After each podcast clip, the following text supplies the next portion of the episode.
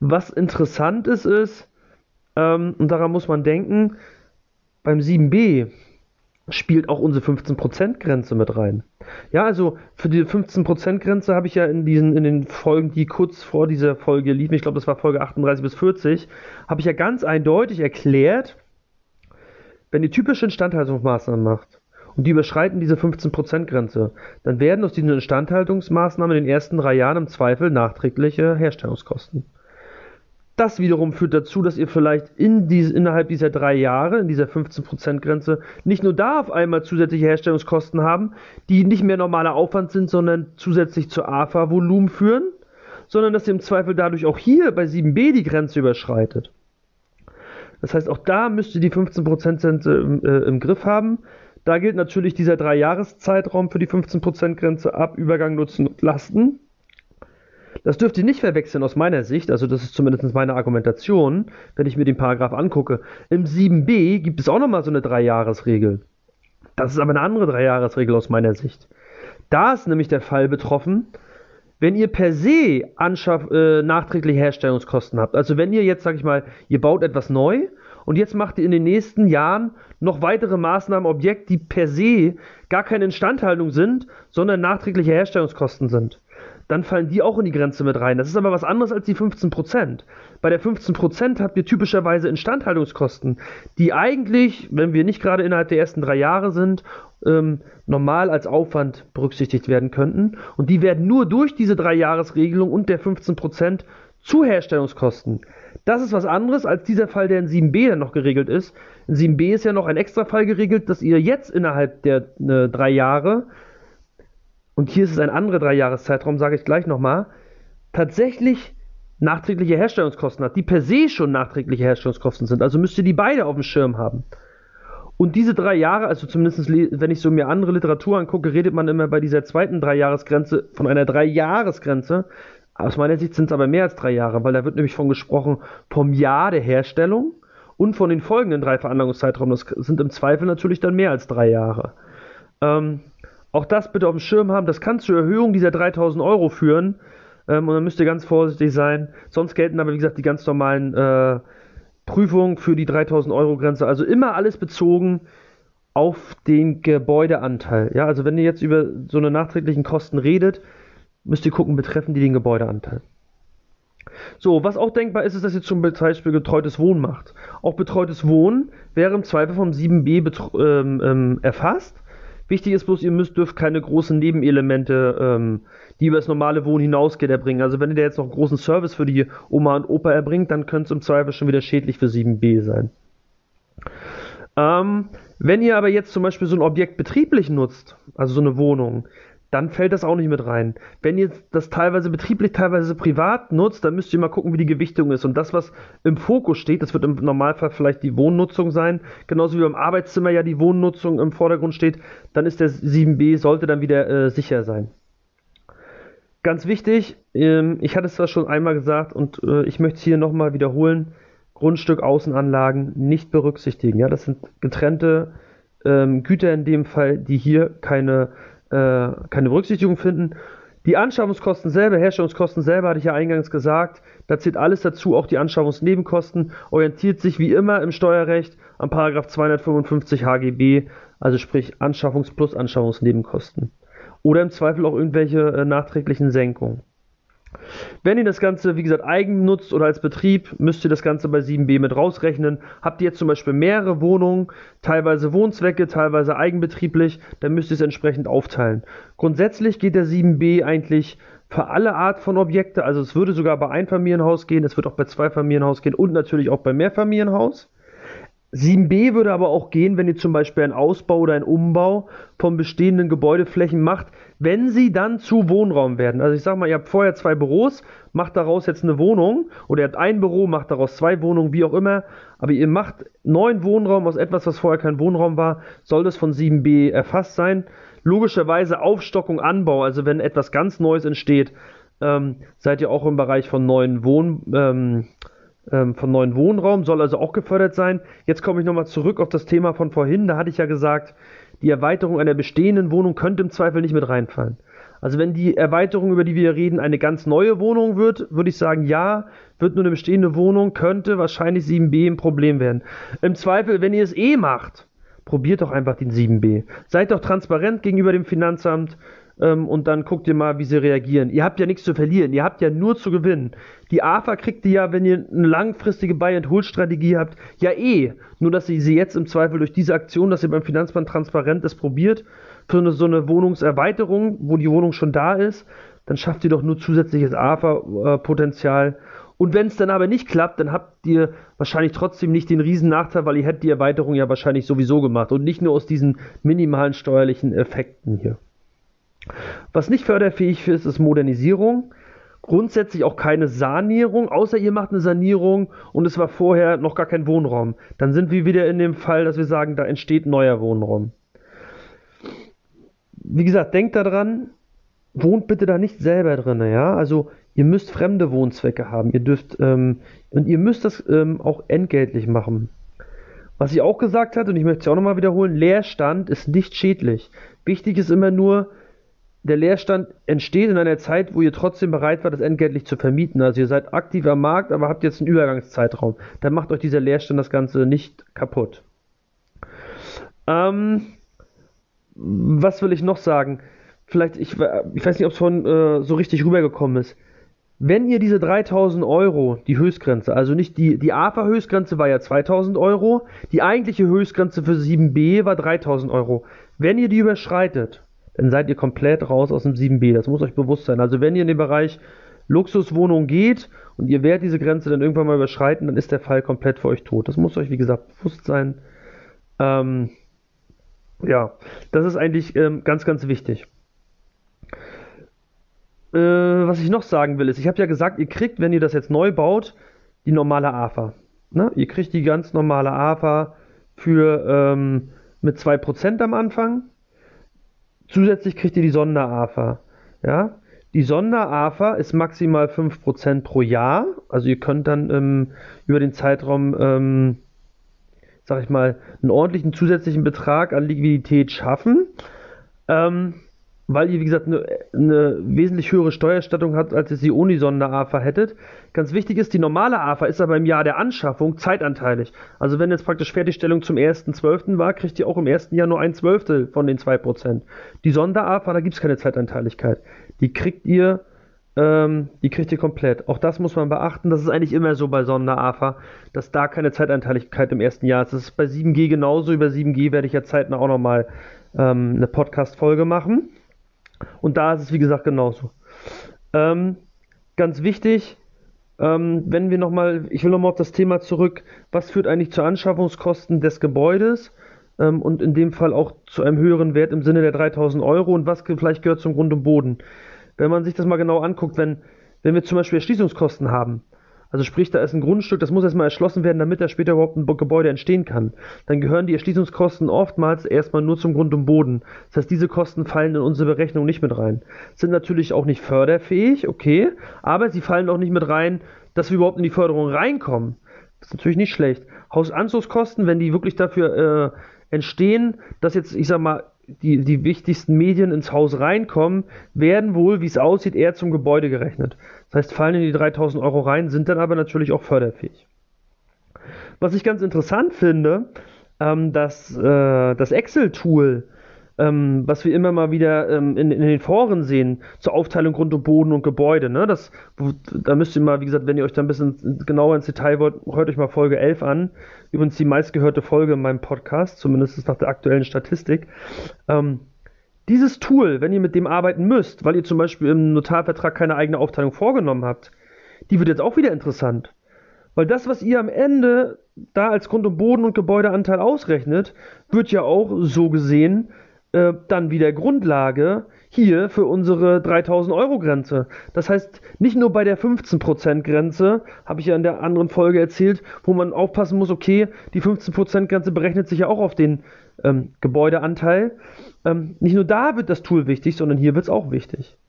Ne? Die Konsequenzen sind natürlich bei den 15% viel extremer, ähm, weil dann im Zweifel durch das Tool die, ähm, die komplette Abzugsfähigkeit verloren geht. Hier geht ja maximal eine vorübergehende AFA-Verschiebung verloren. Ne? Das muss man einfach mal ähm, wissen. Ja, was ich nochmal sagen wollte, die Sonder-AFA, ne, das ist ein Wahlrecht. Das heißt, selbst wenn ihr den 7b erfüllt, müsst ihr die Sonder-AFA nicht nehmen. Ihr könnt auch sagen, ein Jahr nehme ich es, ein Jahr nehme ich es nicht. Ja, ihr könnt jedes Jahr neu wählen, ob ihr es nehmt, aber pro Jahr nur 5%. Und ähm, was auch nicht geht, was ihr in den einen Jahr nicht genommen habt, könnt ihr nicht im anderen Jahr nachholen. Ja, das müsst ihr, äh, müsst ihr wissen. Die Sonderafa gibt es auch erstmalig in dem Jahr, wo die Fertigstellung ist. Auch das hatte ich schon gesagt. Kann manchmal Sinn machen, ja, gerade wenn es um das Thema geht, unterschiedliche Steuersätze in den unterschiedlichen Jahren. Weil ihr zum Beispiel in dem einen Jahr habt ihr Spitzensteuersatz, im anderen seid ihr relativ niedrig, weil ihr vielleicht aus Gewerbebetrieben Verlust habt kann es schon mal sein, dass eure Steuersätze ganz extrem in den einzelnen Jahren abweichen. Und dann kann es vielleicht Sinn machen, dass zum Beispiel, ich sag mal, in einem Jahr, wo ihr vielleicht in einer Steuerbelastung von insgesamt bei null seid, weil ihr habt vielleicht in irgendeinem anderen Betrieb Minus gemacht, wodurch auch immer 7G-Rücklage äh, gewählt oder in dem Betrieb lief es eh schlecht. Keine Ahnung warum. Ihr habt auf jeden Fall in dem Jahr Steuerbelastung null, ihr seid unter dem steuerlichen Existenzminimum. Dann werdet ihr ja schön blöd, wenn ihr 5% Sonderafa nehmt, dadurch euren, ähm, ähm, euer Ergebnis noch weiter runterdrückt, überhaupt keine Steuerersparnis äh, äh, zusätzlich dadurch habt und in den zukünftigen Jahren fehlen euch diese 5% aber bei der AFA, die ihr dann äh, linear normal weiterkriegt. Also auch da gibt es Möglichkeiten. Bei manchen kann das mal der Fall sein, dass es Sinn macht, die 5% nicht in jedem Jahr voll auszunutzen. Ja, was haben wir noch? Ähm, wichtig ist, wenn ihr jetzt zum Beispiel nachträgliche Herstellungskosten habt, ne? also ich sag mal, ihr habt das Ding jetzt angeschafft oder neu gebaut und ähm, jetzt kommen, äh, weiß ich, zwei Jahre später habt ihr nochmal nachträgliche Herstellungskosten.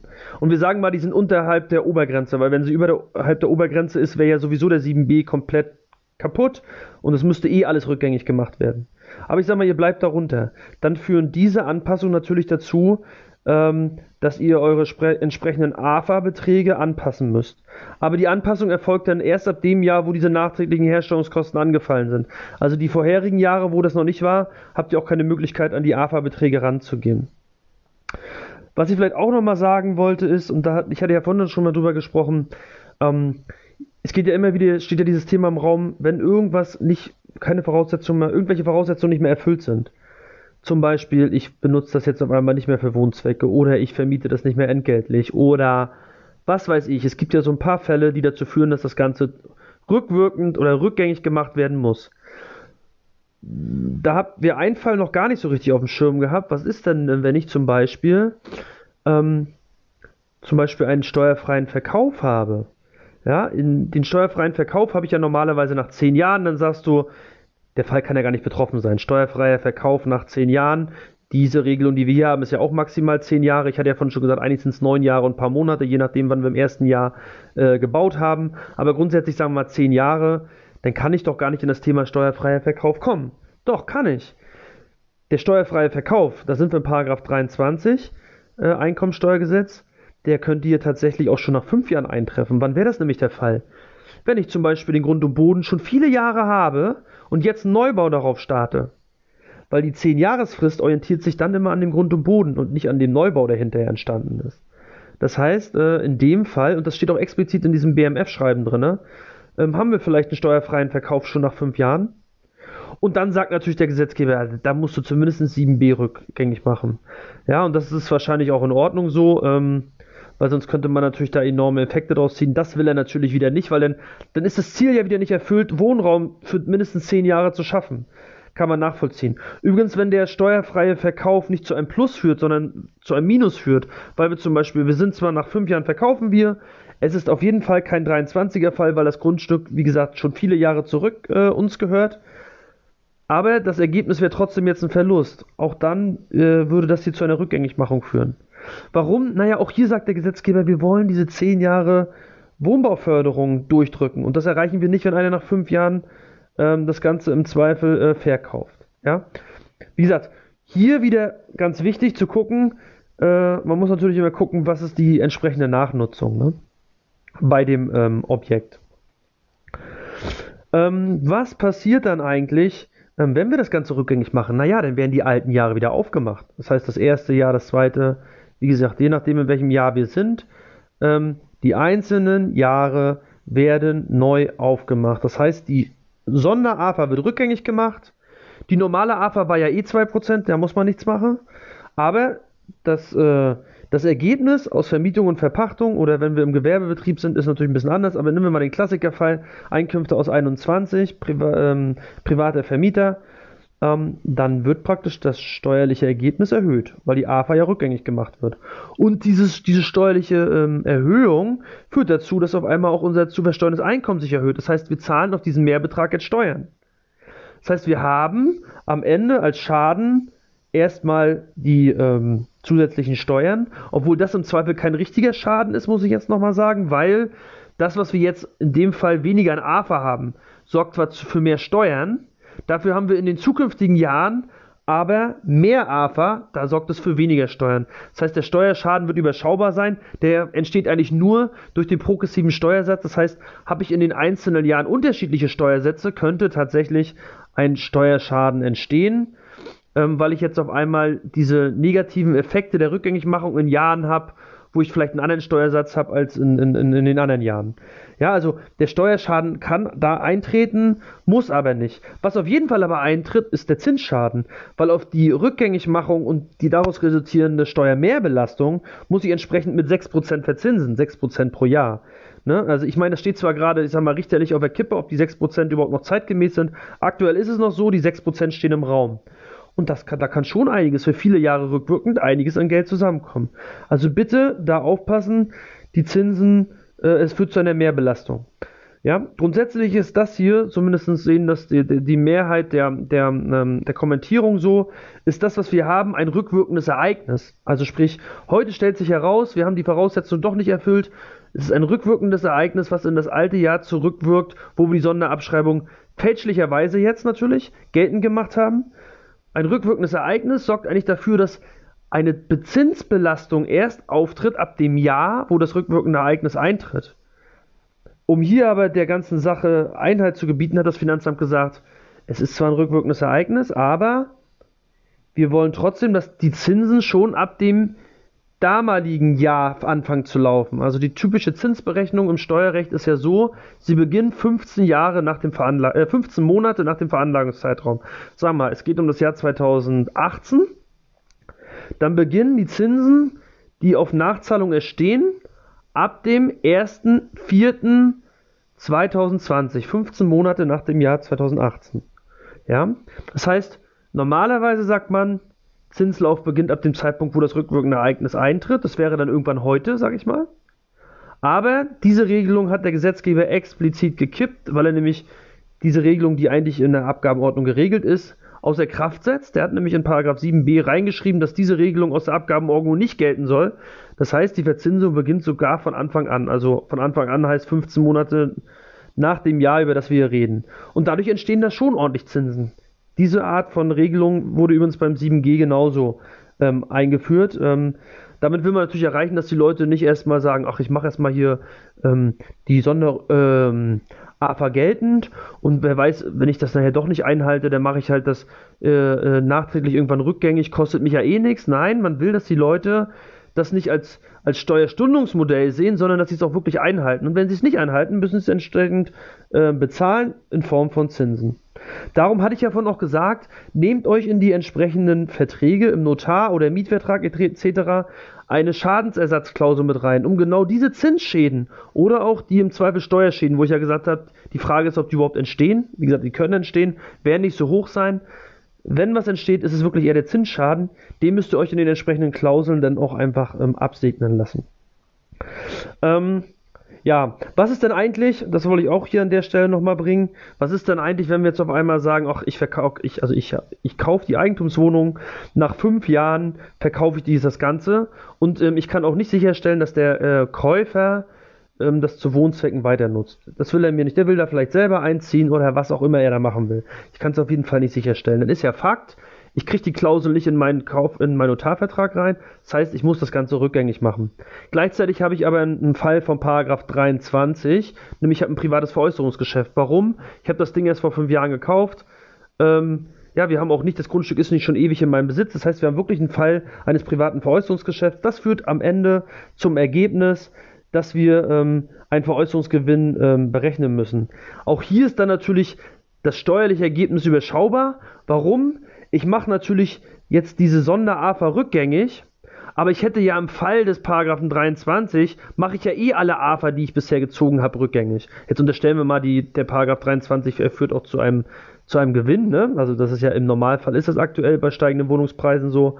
Ähm, aber grundsätzlich ist es dann so, die Sonder-AFA wird eh rückgängig gemacht ähm, weil im Rahmen des 23 alle Abschreibungen rückgängig gemacht werden müssen. Das heißt, hier ist der eigentlich der, der Schaden auch wieder äh, total überschaubar. Ne? Weil wir haben maximal wieder ein bisschen Steuerschaden durch dieses Steuersatzgefälle in den einzelnen Jahren. Und äh, wir haben natürlich im Zweifel aber wieder einen Zinsschaden. Aber sonst ist das, wie gesagt, alles überschaubar. Ganz wichtig, denkt bitte auch daran, wenn ihr so ein Objekt habt, und jetzt kommt irgendwie am Ende der Laufzeit, neuntes, zehnte Jahr. Eure Kinder werden langsam irgendwie flügge, 20 Jahre, wollen anfangen zu studieren und sagen, Papa, kann ich nicht in die Wohnung gehen. Der Mieter ist gerade ausgezogen, bietet sich gerade an. Habt bitte die zehn Jahre auf dem Schirm. Ja, sonst, wenn ihr eure Kinder da reinnimmt, ist das Ganze für äh, rückwirkend tot. Ne? Also das ist ja die Frage, ob man das will. Ganz wichtig, ähm, denkt bitte daran, ich hatte es von eingangs schon mal gesagt, wenn ihr irgendwelche Untervermietung habt, entweder ihr macht selber eine Untervermietung über Airbnb oder ihr macht eine Vermietung über Airbnb, die nur kurzfristige Beherbergung ist, oder ihr äh, habt zum Beispiel einen Untermieter oder einen, einen, einen Zwischenmieter, der wiederum einen Untermieter hat und Airbnb macht, das ist alles gefährlich, ja, das müsst ihr auf dem Schirm haben, da müsst ihr wirklich aufpassen, ähm, dass, äh, dass, dass das da nicht schief geht. Ja, es kommt dir öfter mal vor, ihr vermietet das zum Beispiel und derjenige macht jetzt irgendwie eine Weltreise oder keine Ahnung, Sabbatical und macht jetzt das Vorübergehen, stellt das bei Airbnb rein, weil er natürlich seine Miete irgendwie refinanziert haben will. Ihr kriegt das nicht mit. Das ist dem Staat egal, ob ihr das nicht mitkriegt. Ihr habt das sicherzustellen, den 7b, weil ihr habt den 7b genutzt und ähm, dann habt ihr im Zweifel ein Risiko eurem ähm, dem Staat gegenüber und das müsst ihr euch im Zweifel irgendwie absichern durch irgendwelche Klauseln im Mietvertrag. Also bitte vergesst das nicht. Wichtig ist auch noch zu wissen, wenn ihr jetzt eine, es wurde ja gesagt, es muss eine entgeltliche Vermietung sein. Wenn das aber jetzt eine verbilligte Vermietung ist, warum auch immer, muss ja, kann ja ein Fremden sein, weil der bei der verbilligten Vermietung ist ja gar nicht entscheidend, ob das ein Angehörige ist oder nahestehende Person. Das gilt ja auch für Dritte. Ähm, wenn ihr so eine verbilligte Vermietung habt, dann denkt bitte dran, die prüfen zu grenzen. Wie gesagt, die sind ja 66% gewesen. Mittlerweile sind sie dann 50%. Da gab es jetzt ja zum Jahreswechsel eine kleine Änderung. Ähm, wenn ihr die unterschreitet, dann kriegt ihr auch natürlich eure Sonderabschreibung nur prozentual. Ne? Wenn ihr unter diesen Grenzen seid, kriegt ihr eure sämtlichen Werbungskosten dann auch nur zu dem prozentualen Anteil, wie ihr dann im Verhältnis zur ortsüblichen Miete vermietet. Und davon ist natürlich auch die Sonder-AFA betroffen. Wenn ihr euch jetzt nochmal den 7b genau anguckt im Gesetz, ne, dann gibt es da auch noch einen Absatz, da äh, geht es um Thema Beihilferecht. Ich weiß, dass es das Thema gibt, ich möchte es aber hier außen vor lassen. Ich glaube, die meisten von euch wird dieses spezielle Thema nicht betreffen. Ich wollte es aber wenigstens mal ähm, erwähnt haben. Nochmal zusammengefasst, welche Risiken habt ihr eigentlich durch den 7b? Also ihr habt natürlich den Vorteil, dass ihr Sonderabschreibung geltend machen könnt von 5% pro Jahr für ein, eine gewisse Anlaufphase. Ähm, aber ihr habt im Zweifel Nachteile, nämlich Nachteile, wenn das Ganze rückwirkend rückgängig gemacht wird. Wie gesagt, weil ihr es selber nutzt, weil ihr es verkauft und der Kauf ja nicht nachweisen kann, ähm, weil es kurzfristig vermietet wird. Die ganzen Beispiele habe ich alle genannt. Dann habt ihr einmal das Risiko, dass ihr diese vorzeitige erhöhte AFA nicht geltend machen könnt. Ihr habt das Problem, dass ihr im Zweifel unterschiedliche, ähm, in den einzelnen Jahren unterschiedliche Steuermehrbelastungen habt. Das heißt, durch dieses Steuersatzgefälle könnte ein Steuerschaden sein und ihr habt natürlich den Zinsschaden. Ganz wichtig ist, gerade wenn ihr diese, ähm, diese Strategie fahrt, ihr wollt ein Objekt ähm, kaufen, zehn Jahre halten, nach zehn Jahren verkaufen, dann müsst ihr immer daran denken, dann wollt ihr natürlich die hohe AFA haben. Man versucht ja alles, was man irgendwie steuerlich in den zehn Jahren geltend machen kann, entsprechend auch zu nutzen. Das heißt, ihr nutzt in den zehn Jahren sämtliche Steuervorteile. Diese Steuervorteile führen natürlich dazu, dass irgendwann mal euer Veräußerungsgewinn viel, viel höher ist. Weil der Veräußerungsgewinn ist ja immer das, was ihr irgendwann mal nach zehn Jahren kriegt, abzüglich dem Wert, wie es in euren Büchern noch steht. Also der Restbuchwert. Und der Restbuchwert sind immer eure ursprünglichen Anschaffungskosten minus der ganzen AFA, die ihr hattet. Und desto mehr Sonderabschreibung ihr macht, desto geringer ist der Restbuchwert. Wenn der Restbuchwert sehr, sehr niedrig ist, ist entsprechend euer Veräußerungsgewinn total hoch. Wenn dieser Veräußerungsgewinn aber außerhalb der 10 Jahre steuerfrei ist, ist das doch euch egal. Der kann doch so hoch sein, wie ihr wollt. Entscheidend ist, dass ihr vorher die Aufwendung nutzen könnt. Also, das müsst ihr halt auch noch bedenken. Am Ende ist natürlich wie immer eure Strategie entscheidend. Wenn ihr von vornherein wisst, ihr wollt das eh nicht lange nutzen, dann ist es vielleicht sinnvoll, von vornherein auf die Sonderafa ähm, zu verzichten. Weil, wie gesagt, die Sonderafa führt im Zweifel zum Zinsschaden und anderen Schäden. Und wenn ihr eh wisst, ihr, es wird zu einer Rückgängigmachung kommen, dann lasst es von vornherein sein. Aber dann müsst ihr natürlich eure eigene Strategie ein bisschen auf dem Schirm haben. Ja, jetzt bin ich mal gespannt, was so die, die nächsten Monate, Jahre so für erste Urteile bringen. Und dann sind wir im Zweifel auch ein bisschen schlauer. Ähm, dahergehend schauen wir mal, ähm, was da noch passiert. Also das BMF-Schreiben, auf das ich immer verwiesen habe, wo ihr auch nochmal nachlesen könnt, das ist übrigens vom 7.7.2020. Ich hatte es schon mal erwähnt. Wenn ihr das googelt, findet ihr das. Und passt bitte auf, es gibt auch noch andere Vorschriften. Neben dem normalen Paragraph 7. Der Paragraph 7 ist ja für das Thema Abschreibung, also das allgemeine Thema Abschreibung, unter anderem normale Gebäudeabschreibung 2%. Alle, Absch alle ähm, Paragraphen danach, also weiß ich, nach 7, 7a und unter anderem hier 7b etc., sind ähm, im Zweifel weitere Vorschriften, die auch für Gebäude gelten. Und dann gibt es im Zweifel auch ein Kommunik Kumulationsverbot. Das heißt, man kann gewisse Vorschriften nicht miteinander kombinieren. Auch das solltet ihr vielleicht auf dem Schirm haben, wenn ihr wirklich mal in, in so Vorschriften seid wie 7H und 7I. Aber das nur mal am Rande. Da gehe ich jetzt gar nicht im Detail drauf ein. Vielleicht machen wir die irgendwann nochmal separat.